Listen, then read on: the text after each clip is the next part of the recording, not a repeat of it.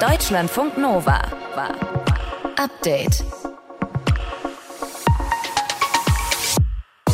Heute vor einem halben Jahr hat Russland die komplette Ukraine angegriffen. Für die Menschen im Land ist das eine sehr belastende Situation. Lisa bekommt das sehr intensiv mit. Sie lebt zwar schon seit ein paar Jahren in Deutschland, aber ihre Eltern, die sind nach wie vor in der Ukraine. Die Leute schlafen nicht normal, sie können nicht mal die Nacht durchschlafen, weil es ständig jede Stunde die Luftalarmsysteme funktionieren. Lisa hat uns erzählt, wie sie mit diesem Tag heute umgeht. Denn heute, am 24. August, ist auch der Tag, an dem die Ukraine ihre Unabhängigkeit feiert. Und zwar von der ehemaligen Sowjetunion. 31 Jahre ist das jetzt her. Aber zum Feiern ist Lisa heute gar nicht zumute. Im Update-Podcast gucken wir auch noch aufs neue Infektionsschutzgesetz. Das alte läuft ja aus, neue Regeln müssen also her. Welche das sind, gucken wir uns auch an. Und wir sprechen über das, was nach dem 9-Euro-Ticket kommt. Also irgendwas wird kommen, ja. ja.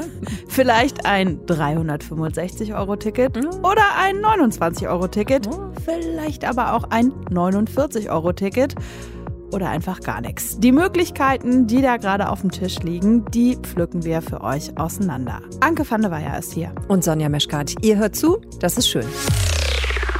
Deutschlandfunk Nova. Infektionsschutzgesetz. Also okay, es gibt längere und kompliziertere Wörter auf Deutsch, aber es ist eben eins, was wir in den vergangenen Monaten sehr oft gehört haben. Im Infektionsschutzgesetz ist unter anderem festgelegt, wo man zum Beispiel eine Maske tragen muss oder einen negativen Corona-Test braucht. Und die Regeln, die wir im Moment haben im Infektionsschutzgesetz, die gelten nur noch bis zum 23. September. Und deswegen hat das Bundeskabinett das neue Infektionsschutzgesetz jetzt mal unter die Lupe genommen, hat sich da beraten und diese Pläne heute in einer Pressekonferenz vorgestellt. Diese Pressekonferenz hat Volker Fintermer aus unserem Hauptstadtstudio für euch und für uns verfolgt, ist jetzt bei uns in der Leitung. Volker, es soll einen Zwei-Stufen-Plan geben. Was beinhaltet dieser Plan? Naja, Anke, ich glaube, zuerst kann man mal sagen, das Ganze ist viel kürzer als das, was wir bisher vom Infektionsschutzgesetz kannten. Das hatte ja wirklich ziemlich viele Unterkapitel. Jetzt gibt es eigentlich nur noch zwei Stufen, das hast du schon richtig erwähnt. Und im Mittelpunkt bei allem steht die Maske. Die Maske soll es richten den kommenden Herbst und Winter über, zumindest weitgehend als das maßgebliche Instrument, um uns vor weiteren Infektionen zu schützen. Und das gilt dann ab 1. Oktober. Da gibt es dann beispielsweise eine Maskenpflicht in Flugzeugen und im öffentlichen Personen Personennahverkehr bzw. Fernverkehr. Nur das kann ja der Bund regeln. Für den Nahverkehr sind die Länder zuständig. Und es gibt darüber hinaus Maske- und Testpflicht, wenn man Krankenhäuser oder Altenpflegeheime betreten will. Das sind die Stufen, die der Bund regelt. Und für alles Weitere, da sind dann die Länder zuständig. Die können dann auch in den Bundesländern weitere Schutzmaßnahmen beschließen, beispielsweise die Maskenpflicht im öffentlichen Personennahverkehr, wie wir das teilweise ja noch kennen. Hier in Berlin beispielsweise bei der BVG ist das noch üblich. Oder auch Ausnahmen für diejenigen, die genesen sind, was recht umstritten sind, also die entweder drei Monate äh, vorher eine Impfung hatten oder die genesen sind, die brauchen dann keine Maske. Das macht das Ganze dann wieder kompliziert. Aber im Großen und Ganzen gibt es erstmal nur diese beiden Stufen. Sollte es dann nur wirklich zu schwereren Ausbrüchen kommen, nur dann können die Länder strengere Maßnahmen beschließen. Also insofern ein recht einfaches Gesetz. Ja, einfach schon. Aber Volker, ich habe gerade gedacht, im Prinzip kennen wir das ja auch schon. Ne? Also der Bund gibt eben die grobe Richtung vor in den Bereichen, wo er es kann. Und am Ende, hast du gerade gesagt, können und sollen die Länder aber eben auch für sich entscheiden. Das ist dann am Ende dann doch wieder dieser viel zitierte Flickenteppich. Sorgt das dann auch wieder dafür, dass es kompliziert oder komplizierter wird? Ganz bestimmt ja, obwohl beide Minister das heute verneint haben. Sie waren klar der Meinung, dass das keinen Flickenteppich geben wird, weil es gute Gründe dafür gäbe, wenn beispielsweise in Augsburg ein Ausbruch da ist, dass man dort regional äh, vielleicht stärkere Beschränkungen greifen lässt, als dann in Flensburg, wo nichts passiert ist. Also da spricht rational einiges dafür. In der Wahrnehmung der Bürger wird es natürlich dafür sorgen, dass es wieder Irritationen geben wird. Was gilt denn wo, wenn ich in die Stadt X oder in den Landkreis Y fahre? Also die Probleme bleiben natürlich bestehen, aber das hat hat auch viel mit dem öffentlichen Diskurs zu tun. Auf der anderen Seite ist das ein rationaler Grund zu sagen, da wo wirklich etwas passiert an Ausbrüchen, da müssen wir handeln. Anderswo, wo die Lage entspannt bleibt, gibt es keinen Grund zu handeln. Jetzt wissen wir ja alle, Gesundheitsminister Karl Lauterbach, der hätte gerne strengere Maßnahmen. Justizminister Buschmann und die FDP, die hätten es gerne lockerer von dem, was du jetzt erzählt hast. Hört sich das erstmal so an, als hätte sich eher die FDP durchgesetzt beim Infektionsschutzgesetz. Ist das der Fall? Ich glaube, das kann man guten Gewissens so sagen, vor allen Dingen, weil die FDP sich um die rechtliche Seite gekümmert hat. Und da ging es ja immer darum, Einschränkungen für die Bürger weitgehend zu vermeiden und nur da, wo es medizinisch notwendig ist, auch zu solchen zu kommen. So ein bisschen konnte man das Grummeln heute auch während der Pressekonferenz der beiden hören. Marco Buschmann, der immer wieder betont hat, äh, nur bei einer konkreten Gefahrenlage greifen wir wirklich ein. Karl Lauterbach, der immer wieder darauf hingewiesen hat, dass er schon damit rechnet, dass es im Herbst ernster werden könnte und dass neue Varianten um sich greifen und dass man vorsichtig sein müsste. Also diese Differenzen, die waren eindeutig zu vernehmen und durchgesetzt hat sich formal juristisch betrachtet schon die FDP. Ob das am Ende hält, wird sich natürlich zeigen, denn vieles könnte durcheinandergewirbelt werden, wenn wirklich neue Varianten durchs Land streifen. Der Bundestag soll dieses neue Gesetz am 8. September beschließen. Dann kommt noch der Bundesrat dazu, der muss auch noch zustimmen. Wie sicher ist das denn, dass das Gesetz so kommt, wie es heute vorgestellt worden ist? Ich gehe davon aus, dass es im Wesentlichen so kommen wird. Es gab ja schon einige Nachbesserungen. Eine Kannbestimmung bei der Frage, wie diese Drei-Monats-Regel zu werten ist, die wird, glaube ich, am meisten für Durcheinander sorgen. Aber auch die Länder wollen, dass man ein funktionierendes Gesetz hat. Der Bundesrat selbst stimmt am 16. September darüber ab. Also da bleibt nicht mehr viel Zeit für große Änderungen. Das geht jetzt nochmal in die Ausschüsse. Die Länder werden noch ein bisschen meckern. Aber im Großen und Ganzen, glaube ich, kommt das so durch. Heute sind die Pläne für das neue Infektionsschutzgesetz vorgestellt worden und die dürften auch so durchgehen. Das sagt Volker Findhammer aus unserem Deutschlandfunk Hauptstadtstudio. Deutschlandfunk Nova. Update. Heute vor genau einem halben Jahr hat Russland die komplette Ukraine angegriffen und das an sich ist schon ein denkwürdiger Tag. Dazu kommt aber auch noch, heute ist der Unabhängigkeitstag der Ukraine. Vor 31 Jahren hat sich das Land unabhängig erklärt von der damaligen Sowjetunion. So, und das wäre unter normalen Umständen eben ein Feiertag. Heute aber sind alle öffentlichen Zusammenkünfte in Kiew verboten worden und in der zweitgrößten Stadt der Ukraine, in Kharkiv, da gibt es sogar eine Ausgangssperre. Lisa Tomiletz verbringt den Tag heute in Berlin. Sie ist Ukrainerin, 28 Jahre alt, wohnt schon ein paar Jahre in Deutschland und mit ihr konnten wir sprechen. Wir wollten erst mal von ihr wissen, ob sie weiß, wie der Tag bei ihrer Familie in der Ukraine heute aussieht. Eigentlich natürlich anders als zuvor. Also ich habe heute meinen Großvater zum dem Unabhängigkeitstag gratuliert und der war sehr traurig und pessimistisch, weil er ja meinte, dass es äh, sowieso alles weiterläuft, wie es vor einem halben Jahr eben angefangen hat, dass die Städte jeden Tag zerbombt werden. Die Luftalarmsysteme, die funktionieren, glaube ich, ständig, fast wie jede Stunde. Und die Leute schlafen nicht normal, also sie können nicht mal äh, die Nacht durchschlafen, weil es ständig jede Stunde die Luftalarmsysteme funktionieren. Und das sind so ständige Geräusche, die einem ständig auf die Nerven gehen. Äh, mein Vater hat ja auch nicht so viele Anlässe zu feiern und meine Mutter ist zurzeit bei mir in Berlin zu Besuch, geht aber bald wieder in die Ukraine zurück. Eigentlich auch, um sich vor allem auszuruhen und psychisch ein bisschen Kräfte zu tanken, weil sie ja auch seit einem halben Jahr nicht normal schlafen kann, weil das halt jede Nacht das Gleiche ist. Und heute äh, feiern wir sozusagen nicht, aber ich gehe mit meinen Freunden auf die Demonstration, die in Berlin stattfindet. Wir gehen durch das Stadtzentrum mit der großen Kolonne von Menschen und werden sozusagen unsere Stimme zeigen und zeigen, dass wir nach wie vor für unsere Freiheit kämpfen müssen. Hm. Also du hast gerade schon gesagt, ne, deine Mutter ist jetzt gerade noch bei dir in Berlin, aber an sich leben deine Eltern ja in der Ukraine. Wie ist das für dich? Auf der einen Seite weißt du eben klar genau, was in der Ukraine gerade passiert. Deine Eltern sind da, du bist in Berlin. Wie ist das für dich oder wie kannst du das aushalten? Ganz am Anfang war das für mich sehr schwierig, weil ich ja auch Einzelkind bin und meine Eltern haben da niemanden mehr, der um sie, wenn was es kümmern würde. Und natürlich habe ich mir jeden Tag Sorgen um meine Familie gemacht, weil ich ja wusste, dass Libro, aus der ich auch komme, auch ein relativ sicherer Staat ist, weil wir auch viele Binnenflüchtlinge angenommen haben.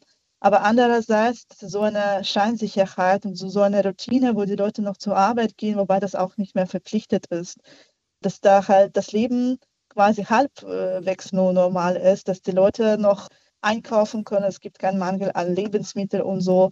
Aber andererseits, es gibt ständig Luftangriffe und es gibt Luftalarm und unsere Luftabwehrsysteme funktionieren zum Glück auch gut, dass ich sicher bin, dass meine Eltern, also im Vergleich zu den Städten, wo es ständig zerbombt wird, wie Kharkiv oder jetzt äh, die kleine Stadt in meinem Gebiet Nikopol, die jeden Tag angegriffen wird, dass meine Eltern im Vergleich zu diesen Städten noch in Sicherheit sind. Aber das ist, wie gesagt, für mich noch eine Scheinsicherheit.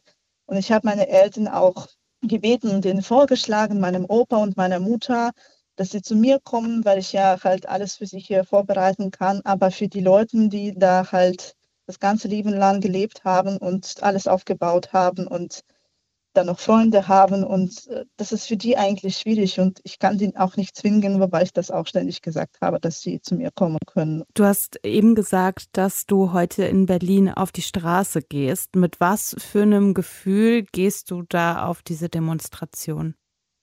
Ich bin einerseits stolz, Ukrainerin zu sein, weil ich ja halt stolz darauf bin, diese wunderschöne Sprache zu lernen und Kultur bewahren zu können. Aber andererseits habe ich mich immer als Teil der Gesellschaft gefühlt, die eigentlich europäische Werte teilt, tolerant und progressiv ist. Und für mich ist es ganz wichtig zu zeigen, dass wir nach wie vor diese Werte teilen und dass wir eigentlich für die Demokratie nach wie vor kämpfen und leider unsere Freiheit jetzt mehr als früher auch verteidigen müssen. Und ich als die Person, die äh, hier als Stimme der Ukraine ist, also muss das auch zeigen, muss das auch sagen, dass wir da sind und dass wir weiter kämpfen und dass wir weiter unsere Freiheit und Unabhängigkeit auch verteidigen müssen. Lisa Tomilitz habt ihr gehört. Sie kommt aus Dnipro in der Ukraine. Sie lebt in Berlin und sie wird dort heute nicht den ukrainischen Unabhängigkeitstag feiern, sondern sie wird demonstrieren gegen den Krieg, der in der Ukraine herrscht. Heute, vor genau sechs Monaten, hat Russland die komplette Ukraine angegriffen. Deutschlandfunk Nova. Update. Noch eine Woche lang fahren wir für 9 Euro durch ganz Deutschland und dann, ja, das ist halt die Frage, ne? Und dann wird es sehr wahrscheinlich wieder teurer und auch Tarifchaos und so. Ihr wisst, was ich meine. Ich ne? werde direkt traurig und sauer. ja, es ist okay, Anke. Ich Nein, es ist nicht okay. Ich fühl's. Dabei müsste das ja gar nicht sein mit diesem ganzen teurer Tarifchaos und so weiter und so fort. Denn es gibt eigentlich viele Ideen für diese Zeit nach dem 9-Euro-Ticket. Ein 69-Euro-Ticket haben die Verkehrsverbünde zum Beispiel vorgeschlagen, 49 Euro die Grünen und ein Mobilitätsforscher, der schlägt jetzt sogar ein 29-Euro-Ticket vor. Deutschlandfunk-Nova-Reporterin Chrissy Mockenhaupt. Da ist dann in diesem Ticket tatsächlich alles drin, was wir auch schon von dem 9-Euro-Ticket kennen? Ja, und sogar noch mehr. Der Mobilitätsforscher Andreas Knie vom Wissenschaftszentrum und der TU Berlin fordert ein Ticket, mit dem wir alle Busse und Bahnen, also auch den Fernverkehr mhm. in ganz mhm. Deutschland nutzen können. Plus Taxis. Moment, also Taxi, ne? Taxi ist ja für mich der Inbegriff von, man hat so Luxus ja, so Fuck it Geld, wo man nicht so drüber nachdenken muss, ja, weil die sind ja schon einfach teuer. Ja, das ging mir auch zuerst durch den Kopf. Aber er sagt, in Gegenden, wo ein Bus fast leer rumfährt, da ist der Bus sogar teurer, also nicht für uns, sondern für mhm. die Betreiber, nämlich 3,50 Euro pro Kilometer kostet ein Bus. Beim Taxi sind es nur 2,50 Euro. Er fordert deshalb, dass man Pool-Taxis mit in das Ticket einbezieht und zwar on demand. Das heißt, ich kann per App einfach ein Taxi zu mir nach Hause oder wo auch immer ich bin bestellen. Das kommt dann vorbei und bringt mich zum Beispiel zum nächsten Bahnhof oder zu einem zentralen einen Busbahnhof. Und dieses Taxi sammelt eben eventuell noch andere Leute auf dem Weg mit ein. Das gibt's schon in manchen Städten. Knie fordert das aber eben auch für die kleinen Städte und vor allem für ländliche Regionen.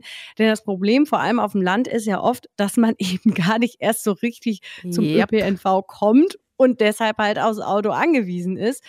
Und ja, es sich dann eben nicht lohnt, ständig einen Bus dahin zu schicken, damit der öfter fährt, aber dann halt nur drei Leute drin sitzen. Ja, argumentativ finde ich, hat das schon das ein oder andere für sich. Also kann man nachvollziehen. Aber trotzdem, Chrissy, also das alles jetzt für 29 Euro, wie sollen das finanziert werden? Das ist doch einfach teuer. Ja, schon. Die Kosten liegen laut Andreas Knie bei 14 Milliarden Euro. Er sagt, das könne man finanzieren, wenn man die Dieselsubventionierung, die Pendlerpauschale und die niedrigere Dienstwagenbesteuerung streicht. Da ist Christian alle... Lindner aber richtig sauer. Oh, ja, würde dem wahrscheinlich nicht so gut gefallen. Vor allem dient das ja halt eben dem Autoverkehr. Die Idee findet auch ein Verkehrsforscher des Deutschen Instituts für Urbanistik, mit dem ich gesprochen habe, nicht unbedingt schlecht. Also Vorteile für umweltschädlichen Verkehr streichen und dafür den umweltfreundlichen Verkehr attraktiver machen. Allerdings sagt er auch, dafür bräuchten wir nicht nur Taxis, sondern insgesamt ein besser ausgebautes Bus- und Bahnnetz und vor allem mehr Personal. Das fehlt nämlich jetzt schon. Hm. Solche On-Demand-Angebote zu einem guten Preis könnten aber tatsächlich dazu führen, dass mehr Menschen auf den ÖPNV umsteigen, zeigt zum Beispiel der Kreis Lüchow-Dannenberg in Niedersachsen. Weil die das schon haben, oder wie? Ja, nicht so ganz, aber so halb, würde ich mal sagen. Lüchow-Dannenberg mhm. ist ein sehr ländlicher Kreis. Deshalb gibt es da in vielen kleineren Orten Rufbusse. Kennt vielleicht der eine oder andere, die haben feste, ich sage mal, mögliche Abfahrtszeiten, wie so ein normaler Bus. Aber man muss dann halt äh, rechtzeitig vorher anrufen und sagen, dass man gerne um die und die Uhrzeit an der und der Haltestelle einsteigen würde. Und dann kommt halt so ein Kleinbus beziehungsweise ein Taxi, je nachdem, wie viele Leute mitfahren wollen. Mhm. Und da seien in der Zeit des 9-Euro-Tickets jetzt doppelt, teils sogar dreifach so viele Leute mitgefahren wie sonst, sagt Landrätin Dagmar Schulz. Und weil offenbar mehr Menschen den ÖPNV nutzen möchten, gibt es da dann ab 1. September ein 365-Euro-Ticket. Das ah. gilt dann fürs ganze Jahr im ganzen Kreis ob so eine Taxilösung, wie der Mobilitätsforscher Knisi vorschlägt, auf dem Land wirklich gut funktionieren kann und bezahlbar ist, da ist Dagmar Schulz aber noch ein bisschen skeptisch. Was ich bei uns höre, dass sich die Taxikonditionen und auch die Preise sehr erhöht haben durch den Mindestlohn und dass man da schon erhebliches Geld aufwenden muss. Also was ich mir nicht vorstellen kann, dass das günstiger ist als jetzt das 365-Euro-Ticket, was wir anbieten. Ja, und auch dieses Ticket kann sich der Kreis Lüchow-Dannenberg nur leisten, weil es dafür Zuschüsse vom Bund gibt, weil es eins von zwölf Modellprojekten bundesweit ist. Bedeutet also, jetzt egal, was auf das 9-Euro-Ticket dann folgen würde, dafür müssten wir am Ende dann alle tiefer in die Tasche greifen, eben auch die, die gar nicht mit Bus und Bahn fahren. Ja, schon. Allerdings sollten wir nicht vergessen, in den Autoverkehr fließt auch jede Menge Bezuschussung. Viele glauben ja, dass sowas wie Straßenbau, Parkplatzinstandhaltung, Straßenbeleuchtung und so weiter durch die Kfz-Steuer, Spritsteuer und Parkplatzgebühren finanziert werden. Die decken die Kosten aber bei weitem nicht ab. Für die Städte, für die das untersucht wurde, zahlt jeder Einwohner zwischen 120 und 250 Euro im Jahr. Das hat zum Beispiel die Uni Kassel mal für ihre Stadt untersucht. Also das zahlen auch die die, gar kein Auto haben. Wenn da noch die Kosten dann durch Umweltschäden, Unfälle und sowas einberechnet werden, dann liegen die Kosten für den Autoverkehr aktuell für die Öffentlichkeit laut Forschenden dreimal so hoch wie die Kosten für den ÖPNV. Da würde ich gerne jetzt einmal ganz tief in mich reinseufzen bei dem, was wir da gerade alles gehört haben. In Lüchow-Dannenberg in Niedersachsen, da gibt es ab September eine Jahreskarte für 365 Euro, gilt allerdings nicht für ganz Deutschland, sondern nur im Kreisgebiet. Und außerdem diskutieren auch andere Regionen über Nachfolger fürs 9-Euro-Ticket. Eine Woche haben sie theoretisch noch Zeit. Ja, Zeit, in der man theoretisch, theoretisch viel schaffen kann. Deutschlandfunk Nova. Update. Es ist ja wirklich kaum zu glauben, aber auch Politikerinnen und Politiker, die sind Menschen, ja. Und manchmal, manchmal haben die einfach Bock zu feiern, ja. Ich würde mitmachen. Die finnische Ministerpräsidentin Sanna Marin, die hat einfach mal Spaß gehabt. Ja, und seit einer Woche gibt es dazu eine hochmoralische Diskussion. Dieses Motto, also darf die das eigentlich? Ja, die massive Kritik an ihr ist so, ich formuliere das jetzt mal so salopp, hey, die Zeiten sind gerade für niemanden lustig, halte ich mal zurück, hör auf darum zu feiern. Auf der anderen Seite gibt es auch ordentlich Solidarität für Sanna Marin. Mittlerweile viele, viele Tanzvideos, die aufgenommen worden sind. Hashtag Solidarity with Sanna. Wir dachten, wir hätten es schon geschafft. Nein. Aber. Nein, nein. Nein, das Ganze geht in die nächste Runde, denn es gibt ein Foto und darauf küssen sich zwei Frauen. Und als würde das nicht schon reichen, sind diese Frauen oben ohne. Sie verdecken ihre Brüste mit einem Schild, auf dem steht Finnland. Und das Foto, das ist wohl entstanden in der Residenz von Sanna Marin. Okay. Jetzt nehmen wir uns einfach mal die Zeit, um das Ganze ein bisschen zu sortieren. Also, wir wollen jetzt mal gucken, was steckt eigentlich hinter dieser ganzen Aufregung und welche Gründe Gibt es, sich aufzuregen oder eben auch nicht? Unser Nova-Reporter Stefan Beuting. Sanna Marin, 36 Jahre, Ministerpräsidentin Finnlands, hat neben ihrem Job Freunde, mit denen sie feiert. Wenn es dieses Role Model nicht gäbe, wir müssten es erfinden.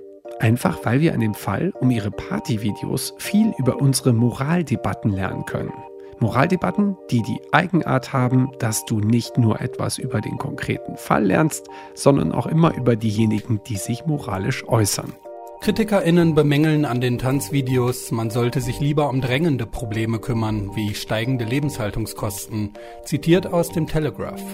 Tja, das Trollige ist, liebe KritikerInnen, das lässt sich super umdrehen. Also was ich interessant finde, ist tatsächlich, dass im Internet diese Debatte viel mehr mediale Aufmerksamkeit bekommen hat als andere Debatten, die äh, gravierender Natur sind, wie zum Beispiel die Klimakrise oder der Krieg mit der Ukraine. Das ist Lorena Jaume Palasi, Gründerin der Ethical Tech Society. Sie berät etwa die spanische Regierung und das EU-Parlament immer dann, wenn es darum geht, Netzwerke und Algorithmen so zu gestalten, dass sie wenig diskriminieren. Und erstaunlicherweise dieses Thema Susanna Marin hält sich in den öffentlichen Medien seit Tagen und ähm, das algorithmisch betrachtet ziemlich hoch im Ranking. Für den Traffic sorgen gleichermaßen KritikerInnen und diejenigen, die ihr den Rücken stärken. Hashtag Solidarity with Sana. Aber warum ist das Thema eigentlich so ein Thema? Lorena Jaume Palasi sagt, das hat mit unserem Rollendenken zu tun. Was man sieht, ist, dass die Gesellschaft einfach sehr unterschiedliche Positionen hat und dass das patriarchale Betrachten von Videos von jungen Frauen weiterhin da ist. Also sprich, man, man sieht Kommentare, die typisch äh, sexistisch sind, man sieht patriarchale mhm. Erwartungshaltungen an eine junge Frau projiziert worden. Also sprich, die Erwartungshaltung, dass eine Politikerin, die jetzt den Posten des Prämiers inne trägt, ähm, dass sie sich wie ein Mann zu benehmen hat. Und zwar möglichst alt. Interessant wird das, wenn wir Sanna Marin mit männlichen Kollegen aus dem Politikbetrieb vergleichen. Boris Johnson etwa, der im Januar tanzte. Mit einem Laserschwert. Zweimal Spitzenpersonal. Doch bei Johnsons Tanz ein wenig amüsiertes Gekicher, keine Aufregung völlig andere Bewertungsmaßstäbe. Und das wurde genauso kolportiert wie ein Tanz von, ähm, von Obama ähm, bei Ellen DeGeneres in, im Fernseher. Bei, bei diesen Männern ähm, ist ja besonders männlich, dass sie nicht besonders gut tanzen können. Das ist ja die Erwartungshaltung. Ein professioneller Mann kann nicht tanzen, zumindest nicht ein Party tanzen. Wenn bei der Inauguration des amerikanischen Präsidenten Walzer getanzt wird, dann ist das völlig okay privater Freestyle-Partytanz? Nein. Hier wird viel moralisch gemessen, häufig aber mit doppelten Standards. Wie auch bei der Amtseinführung der kolumbianischen Vizepräsidentin. Es wird feierlich eine Art von ähm, Diplom überreicht. Und sie hat es mit einem Tanz angenommen, dieses Dokument. Und das war außergewöhnlich. Aber dieser Tanz symbolisierte die Feierlichkeit, womit jemand, der aus dem Volk kommt, eben feiert. Also für eine Afro- kolumbianische Frau. Ähm, ein wichtiger Moment ist ein Moment zum Tanzen. Für die Inszenierung der Macht in Kolumbien, die sozusagen diese kolonialistische Machtstrukturen repliziert, wäre vielleicht ein Walzer angemessen gewesen und ein Händedruck, aber nicht der Tanz, den sie gemacht hat. Die Kolonialzeit ist vorbei. Das Patriarchat sollte längst Geschichte sein. Aber die alten Machtstrukturen und deren Denkmuster wirken nach und bestimmen unsere aktuellen moralischen Reflexe. Da gibt es also noch viel zu reflektieren vielleicht bei einem Tänzchen. Und ganz allgemein gilt, Sie sind progressiv, wenn Sie ähm, die Politik von ihr bewerten und nicht das, was sie im, im privaten Leben macht. Deutschlandfunk Nova. Update. Immer Montag bis Freitag auf deutschlandfunknova.de und überall, wo es Podcasts gibt. Deutschlandfunk Nova.